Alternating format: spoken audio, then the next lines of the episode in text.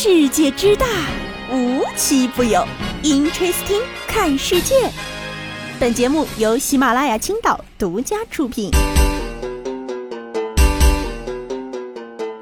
Hello，大家好，欢迎收听今天的 Interesting，我是悠悠。呀，上个周啊，跟大家留的这个互动话题，有不少小伙伴都跟我互动了啊。然后我挑了这么几位小伙伴，也会把获奖的小伙伴的名单呢公示在这一期节目的节目简介里，请大家一定要注意后台的私信，然后我们会及时跟大家联系。哎，其中第一位朋友的这个回复啊，也是点赞最高的，还让悠悠挺感触的。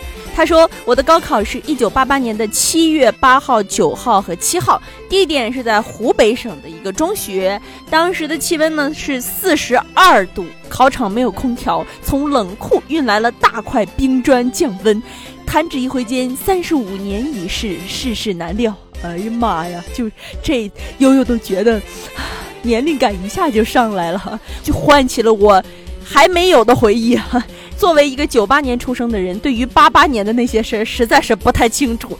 但其中说了一个七月八号、七号、九号高考。哎，我记得前两年因为疫情，有一年咱也是七月份高考的。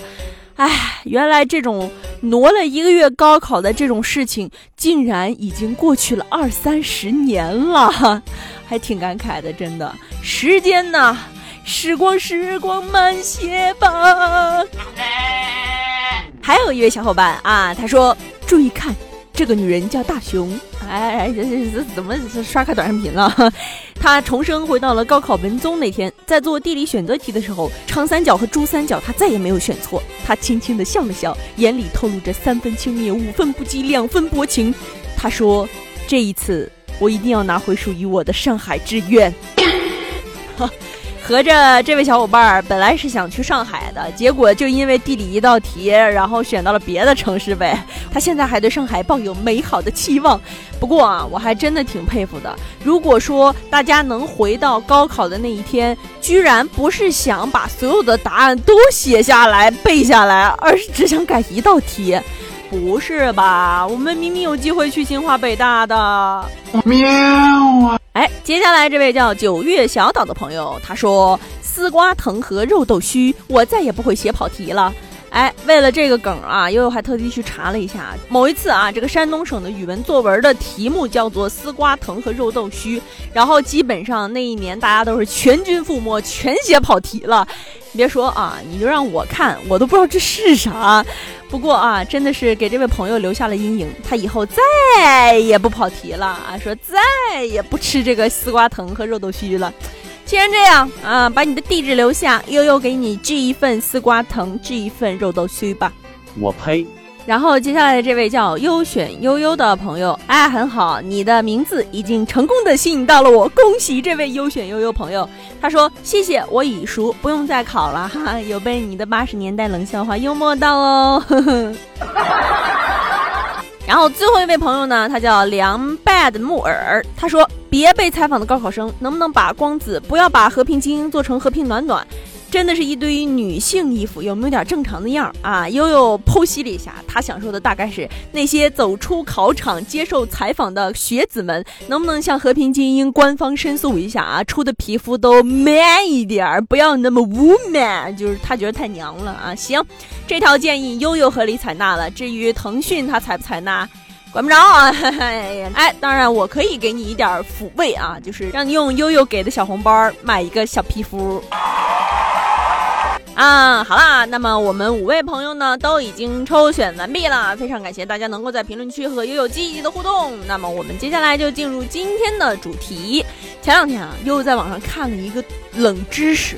我还觉得挺可怕的，哎，这个冷知识的内容是这样的：说蟑螂有一定的记忆能力，能够记住自身的经历，对特定的刺激有反应，它们甚至会对既往的侵犯行为报仇，多吓人呢！啊，多可怕！他说蟑螂有记忆，他还会报仇，那我知道了，下次我打小强的时候，我得一窝都端了。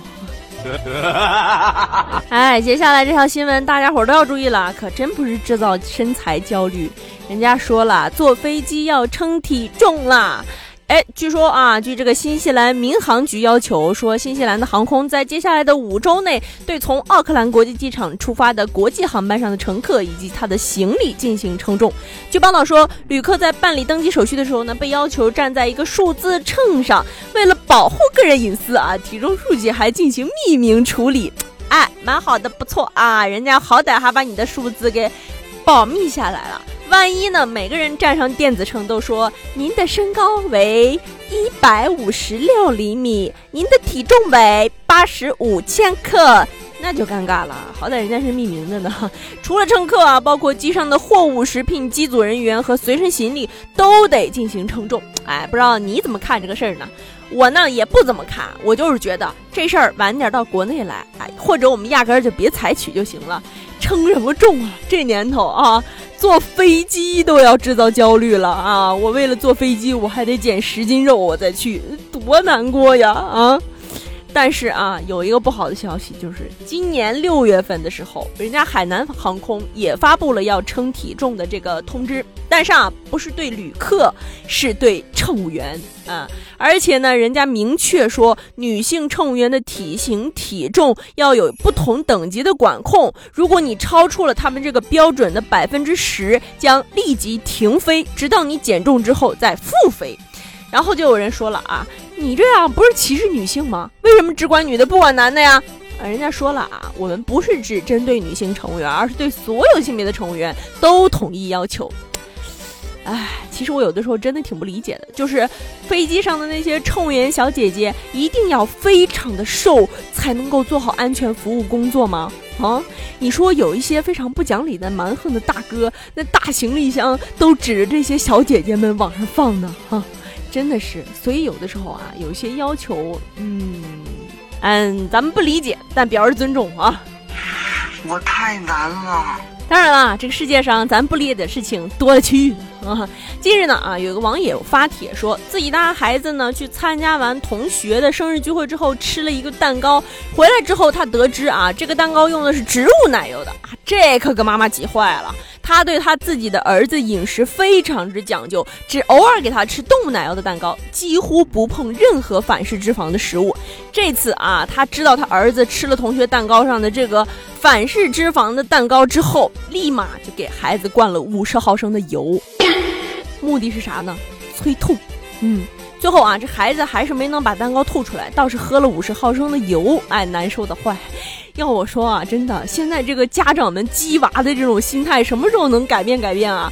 就是孩子就是孩子，他都已经吃了，你再给他喝油，他不难受吗？你到底是为了帮他还是害他呀？你可拉倒吧！当然了，有的时候我觉得真的就是言传身教很重要，就不管是父母跟孩子的相处呢，还是老师跟孩子相处。